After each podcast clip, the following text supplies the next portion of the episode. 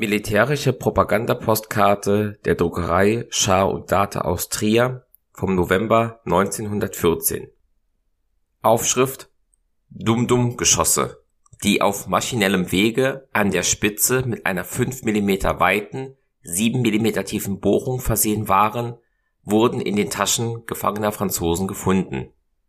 Der Gebrauch solcher Geschosse ist nach völkerrechtlichen Grundsätzen verboten insbesondere nach Artikel 23 Absatz 1c der Hager Landkriegsordnung.